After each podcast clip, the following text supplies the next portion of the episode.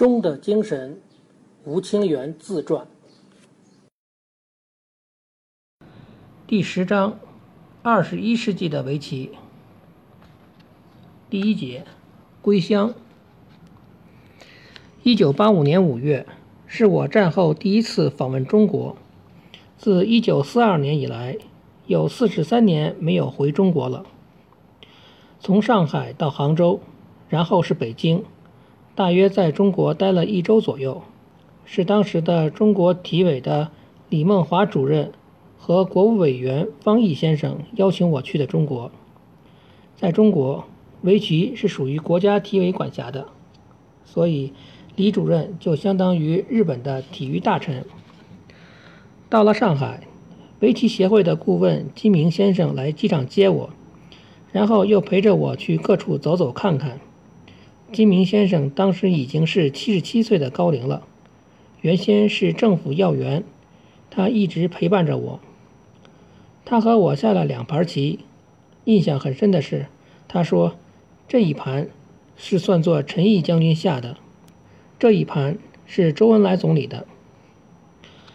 陈毅将军是同毛泽东主席一同打天下的。是上海市的第一任市长。陈毅将军喜欢下围棋，是十分有名的。周恩来总理在一九六零年的时候，曾对访问中国的赖月老师说：“下次请一定带着吴清源一起来中国。”两人都已经过世了，所以金明先生是代替他们和我下棋。他们是那样的惦记着长久不在中国的我，这让我无比感动。在各地，我受到了热烈欢迎。无论是正在进行的围棋比赛，还是儿童的围棋班，所去的地方都是和我握手。所去的地方都是和我握手，或是要和我拍照留念的，这让我很感动。在北京，李梦华主任还陪我去了长城。我想，部长级的人物亲自陪着去各地转悠，是特例中的特例吧。这次在中国，还和在天津的二哥吴岩，还有上海的妹妹青怡见了面，都已经四十多年没有见面了。最深的回忆是我去看了父亲在北京的坟墓。父亲的坟地是在西北方向，离北京三十公里处的玉泉山脚下的一个墓园里。在文化大革命的时候，后来是二哥把墓地重新修了一番。我跪在了父亲的坟前，墓地的周围有石头围着，我将额头贴在上面祈祷。小时候，是父亲无意教我下的棋。父亲三十三岁就英年早逝，之后我去了日本，一直没有来过父亲的坟地。在坟前，我想起了许多有关父亲的往事，真是感慨万分。第二节，授勋。一九八七年，我获得了日本政府授予的勋章——三等旭日中勋章。那年我七十三岁，但是授勋的经过也很复杂。刚开始是试探的阶段，大概也不是三等勋。如果授予你勋章的话，你接受不接受？我回答说：“如果授予我的话，我就接受。”但是过了一段时间后，说不是勋章。而是变成授予银杯了。政治家道叶修先生知道了之后，就去和他们交涉，结果终于定下来是三等勋章。变来变去的原因，说是因为我没有获得过紫绶褒章，也就是国家发给艺术文化领域杰出人士的勋章，以及我没有担任过日本棋院的官职。不管怎样。勋章是代表日本政府对我棋手的人生以及长时间为中日友好做贡献的认可，对此我很感激。第二年，一九八八年的十月，我再次访问了中国。那是随二零零一年五月去世的、曾经获得直木奖的作家江崎诚志先生等组织的日本文化界围棋代表团去的。他们和中国的文化界进行友好对局，邀请我作为他们的名誉顾问。我去了北京、福州和上海，对于我来说，记忆最深的是我终于去了我的出生地福州。我是隔了七十四年又回到了故乡。祖父家清朝时代在福州经营的是盐的专卖，在当地是名门。因为我出生后不久就随父母去了北京，所以对福州几乎没有什么记忆。虽然祖父的房子还在，但现在里面住的是好几户人家，都是和吴家没有任何关系的退休官员。房子特别大，还带着两个能浮起小船的大池子。知道当时情况的人都已经不在了。我去看望了在福州的亲戚，还去祭扫了祖父的坟地。清末时期，鸦片战争中的大政治家林则徐。也是福州名门出身，在中国被称为英雄。我去了他的林文忠公祠参观，他们请我题字，我写下了“万世流芳”四个字。之后，从北京就一直陪着我们的作家洪州先生写下了和我对应的“英名千古”的四个字。中日合作的电影《一盘没有下完的棋》的剧本就是他写的。第三节，芮乃伟，女棋手芮乃伟九段，现今活跃在韩国棋坛。在女子棋手中，她是当然的第一人。即使在男子棋手的世界棋坛上，她也具有一流棋手的实力。二零零零年，她不仅战胜了被称为世界第一人的李昌镐九段，而且还战胜了曹勋选九段。尽管是中国人。却获得了韩国的国手头衔，这是围棋界划时代的大事。他是我的弟子，另外，他也曾担任我的二十一世纪的围棋研究工作的助手，所以我想谢谢他。芮乃伟一九八四年作为中日围棋擂台赛的出场选手来过日本，那时，读卖新闻社的记者带着他来到我在四谷的家里。他对我说：“还是小时候在上海的时候，他就觉得我是个至高无上的人。也许是紧张的缘故，他的话不多。听说他在围棋的学习方面一直在看我的围棋杂志写的。听说他在围棋的学习方面一直在看我为围棋杂志写的连载《黑布局》《白布局》。我感觉芮乃伟是一个很有志向的人。我想。”大概是一九八八年，我和作家江崎诚志一起来中国的时候吧，在上海，芮乃伟的父亲来和我打招呼。那时，芮乃伟的棋还不是很厉害。我记得我对他的父亲说：“他很有志向，将来肯定会成功的。”芮乃伟是一九九零年来的日本，好像是对中国围棋协会的选拔制度不满，才下决心来的日本。横滨的一位女医生做了他的担保人。他作为一家人寿保险公司的非正式职员，开始了下指导棋的生活。他还在横滨学习日语，两年就取得了一级证书，在语言上也很有天赋。芮乃伟现在汉语、日语、韩语、英语四国语言说的都很好。不过，比赛是一个问题，一部分棋手很操心。为了让芮乃伟能下日本棋院的比赛而各处活动，但是结果还是没能实现。为此，他只能参加林海峰的研究会，或是藤泽秀行的合宿训练。最后，他来找了我，之后我就开始指导他了。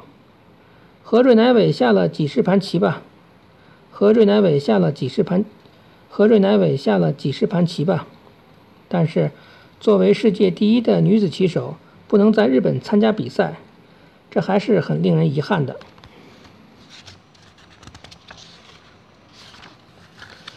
第四节，录像讲座。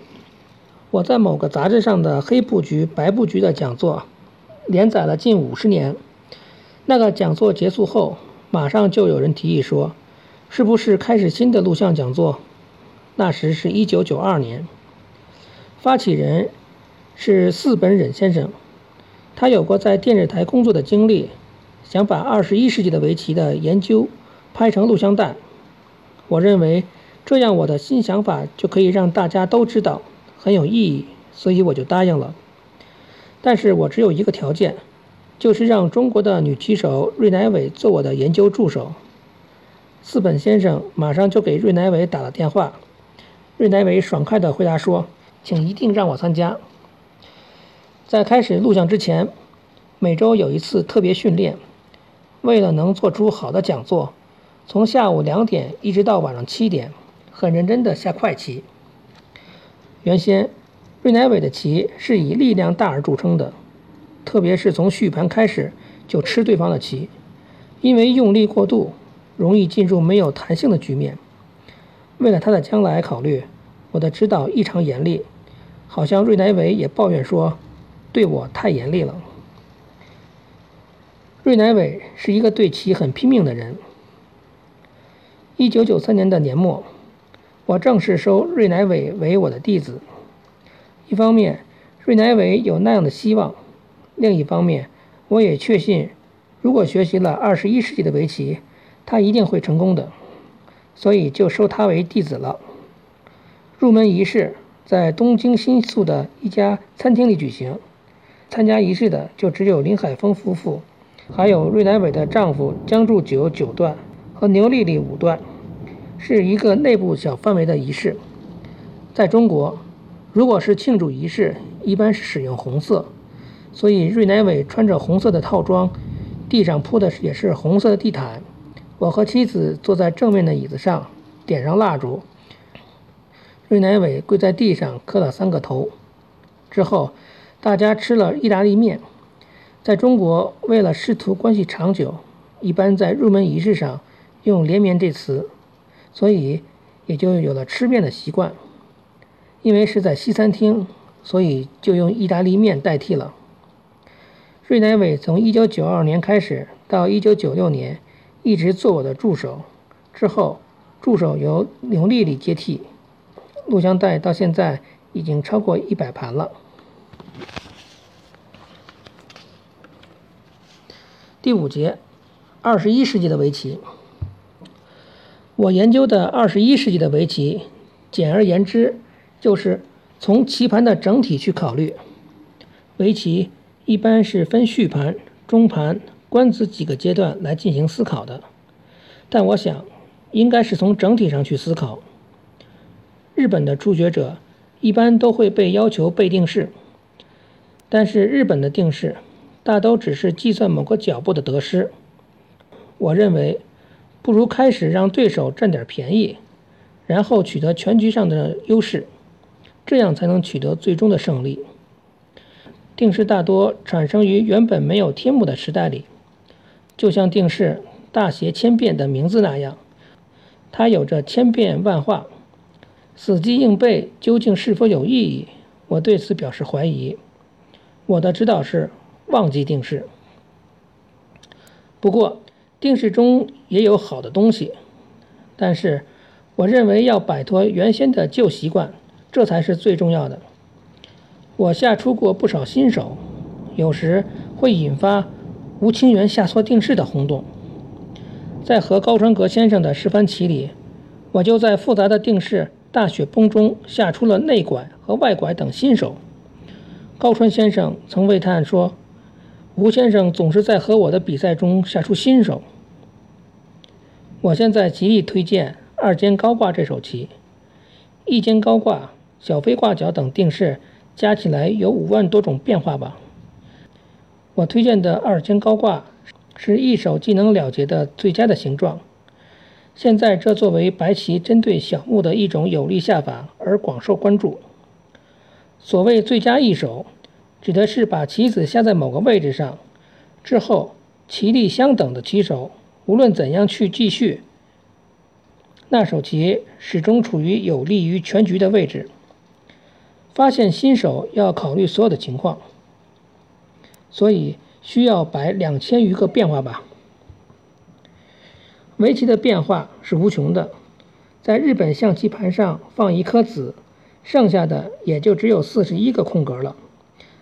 但围棋盘上的空格有三百个以上，没有被研究，还有待开拓的地方实在太多了。棋圣秀策是幕府末期的人，他之后的秀府就不是模仿秀策，而是创新的下出规模宏大的棋。明治时期的秀荣也打破了秀策流，模仿以前的下法肯定是不行的，所以二十一世纪的围棋也要继续变换下去。第六节研究会。召开年轻棋手参加的研究会，从开始至今已经有九年了。二零零一年春天，我因为两个眼睛做了白内障手术，休息了一段时间，大约每个月举行一次或两次。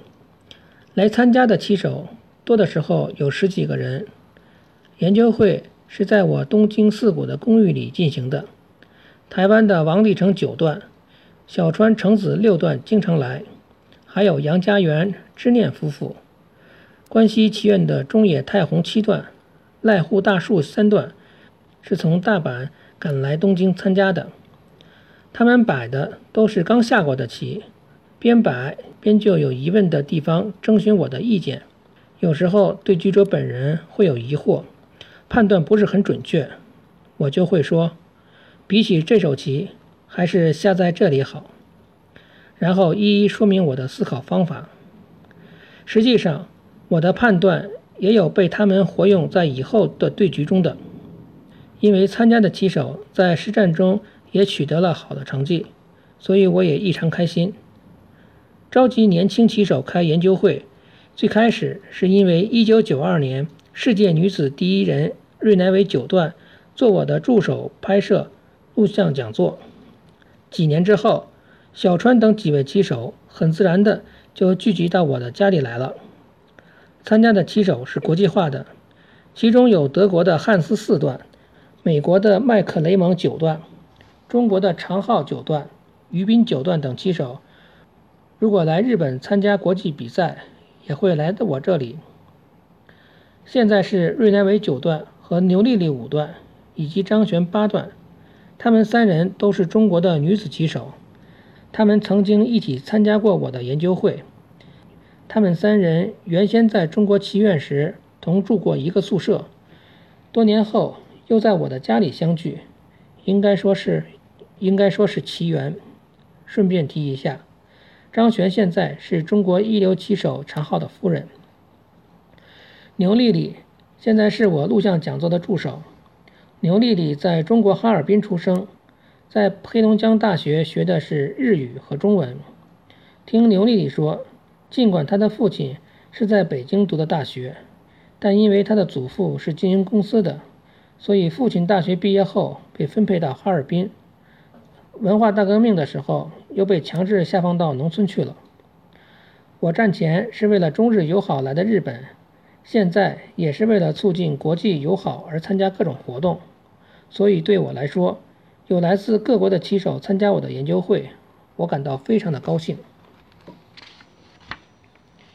第七节，国际化。更令人感到高兴的，更令人感到高兴的是，围棋界的国际交流越来越多。我每年也会受到各种比赛或者活动的邀请，去中国或韩国访问，一年大约两次。我一直应邀担任。四年一届的英式杯世界围棋锦标赛的裁判长。一九九七年，上海的复旦大学主办了以我的名字命名的吴清源杯大学生锦标赛。一九九九年，在西班牙也举行了一个名为巴塞罗那吴清源杯公开赛。当时不巧，我的身体不好，所以没能去成。但我让我的弟子瑞乃伟代替我飞去了巴塞罗那。尽管围棋的国际化发展很让我欣慰，但想到瑞乃伟是向往住在日本参加比赛而来到日本的，结果却无法实现在日本下比赛的愿望，实在是很令人遗憾。如果瑞乃伟能够在日本参加比赛，我想不仅是对瑞乃伟他自己，而且对日本棋界也一定是十分有益的。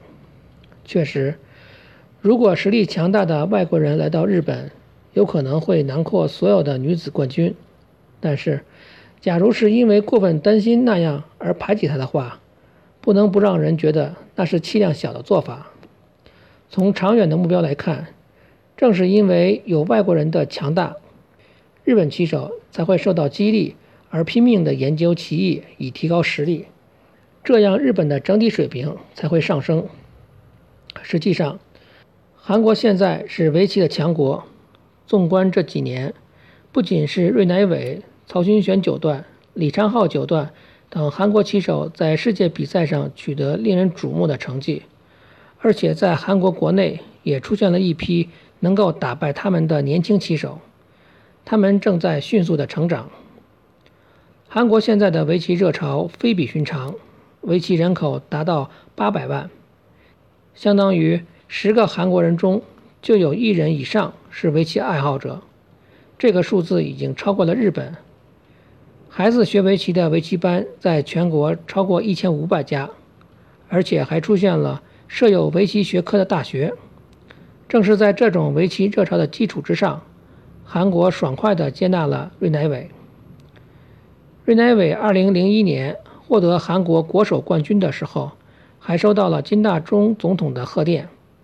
尽管中国人取得了韩国的国手冠军，但金大中总统还是因此发来了贺电，这让我深深感受到了金总统的宽广胸襟。应该说，这才是真正的国际化。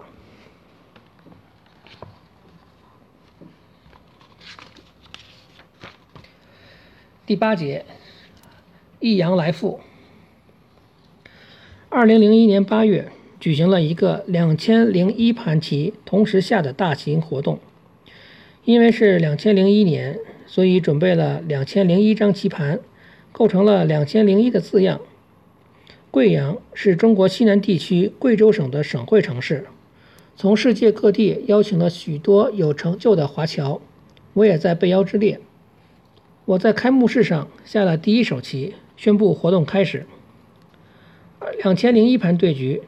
说明参加的人怎么也得有四千人以上，这显示了中国政府要在二十一世纪花大力气发展围棋的气势。世界上的围棋人口，中国约两千万，韩国约八百万，日本约七百万，美国的爱好者也有二十万左右。在欧洲，围棋也越来越流行，其中韩国对于儿童的围棋启蒙教育搞得很好。将来世界上会有几亿人喜欢下围棋，这不是一个梦想。原本围棋是诞生于中国的，但它随着国力的盛衰而盛衰。清朝著名的乾隆时期就出现过许多名手，清朝灭亡时，围棋也随之衰落。毕竟，毕竟一个国家内乱的时候，它的文化也是停滞、衰退的。二十世纪，二十世纪领导围棋发展的是日本，它也一直是世界最强国。但从十年前开始，中国、韩国日益强大，日本已经失去了第一的位置。中国的古籍《易经》里有这么一段话：“一阳来复，复旦天心。”所谓“一阳来复”，用的是阴阳的思考方法，意思是到达了阴之极之后。马上又会变生出阳，所以在中国有一天叫冬至，是冬天结束，开始向春天过渡的一天。那一天是节日，大家都祈祷庆祝，期望一阳来复。就是说，像季节轮回那样，世界也是盛衰轮回，一旦衰之极，也会复苏而来；一旦衰之极，也会复苏回来，这是自然的形态。如此想的话，到底哪个国家是围棋最强国，并不是一个大问题。重要的是要有互爱互让的精神，相互帮助，也就是国际友好。再说远一点，《易经》中还有这样的一段话：“一穷则变，变则通，通则久。”日文中也有类似的表达，有一句话叫“穷则通”。但他把其中最重要的“变”字给漏了。为了通，变才是最重要的。这是中国的古籍告诉我们的。人生或是世界上的任何东西，都是适合于这句话的。第九节，六合之棋。我把二十一世纪的围棋称作六合之棋。所谓六合，在古文字里是宇宙的意思，表示东西南北的四方和上下的天地。也就是说，围棋的目标不是局限于边角，而是应该很好的保持全体的平衡，站在一个很高的角度去看待。从1996年到1997年的半年里，我在 NHK 教育电台主持了一个一个围棋讲座的节目。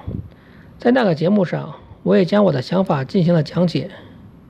据说，围棋是产生于古代中国尧舜时期，有着大约五千年的历史。我认为，在古代，围棋是研究天文或是年历的道具。棋盘是由横纵十九条线组成，以天元为中心，共有三百六十一个交叉点。我认为古代是用这个表示方向、角度或是四季。另外，中国古代认为，在空无一物的宇宙里，一阳是产生生命的根源，从一阳分成阴和阳，然后形成万物。围棋有黑白棋子。围棋有黑白棋子，所以这一定也是来自阴阳思想，说不定也是占卜凶吉的工具吧。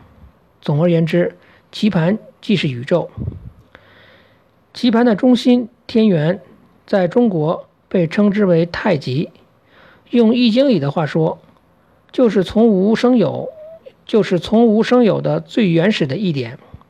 第一手下天元的棋手里。有江户时代的安井算哲，他和本因坊道策下过争棋，决一雌雄，争夺名人棋所。算哲的秘密武器就是第一手下天元。但是那盘棋算哲输了，他就再也没有摸围棋，而是改行埋头于隶书的研究。他创作的日历就是有名的真亨利。他被委任为。江户幕府的第一任天文方，把自己的名字安井算哲改成了涉川春海。围棋和易经以及天文有着很深的关联。我从没有把围棋当成胜负去看待。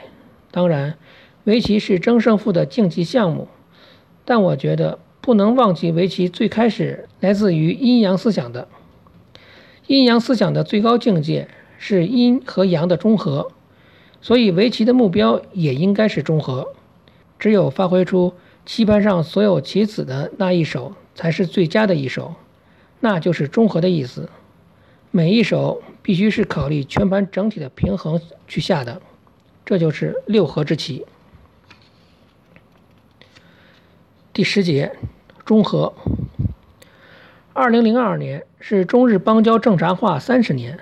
为了中日友好，我从中国来到日本已经有七十三年了。对于我来说，中日友好一直是我的心愿。我是于一九二八年中日关系正在一步一步走向恶化的时期来到日本的。遗憾的是，战争还是爆发了，很多人因此受到了很大痛苦。可以说，二十世纪是战争的世纪，人们相互高举正义的旗帜，不断的发动战争。如果二十一世纪还是持续那样的想法，那么又将是一个战争的世纪。我想说的是，不要有竞争的想法，应该抱有共存的思想。中国古籍《易经》里就写着：“天地之大德曰生”，意思是说，天地最伟大的德是创造了万物。也就是说，神为了万物而创造了一切，无论是粮食还是石油。神为人类的生存给了我们充分的一切，但问题是人类的想法要独占所有的一切，所以战争爆发了。我的理想是中和，在古代的中国，中和也是最得到提倡的一种理念。中国字的中和，所谓中，是阴阳思想中既不是阴也不是阳，应该是无形的东西，无形的中。成型的时候表现出来的就是和，所谓道，也就是法则，是无形的；成型时候的表现方式就是德。另一方面，所有有形的东西都是要变化的，但是圣人说过的话是不变的，孔子还有释迦牟尼的教诲是不变的，所以世界上总是有变和不变的两个方面。在物质方面，也就是科学在不断的进步，不得不进步；另一方面，在精神方面是永久不变的，所以科学和哲学的中和是最重要的。我认为。在围棋上，中和棋盘上棋子的效率的一手，既是最佳的一手。围棋的理想也是中和。另一方面，即使人生，也要考虑技术和哲学的中和。追求二十一世纪的围棋，就是为了推进围棋的进步。但是，创造围棋进步的是安定的精神动力。我自己是由中国的古籍支持着。八十七岁的我走过的道路，应该可以说是追求中和的人生吧。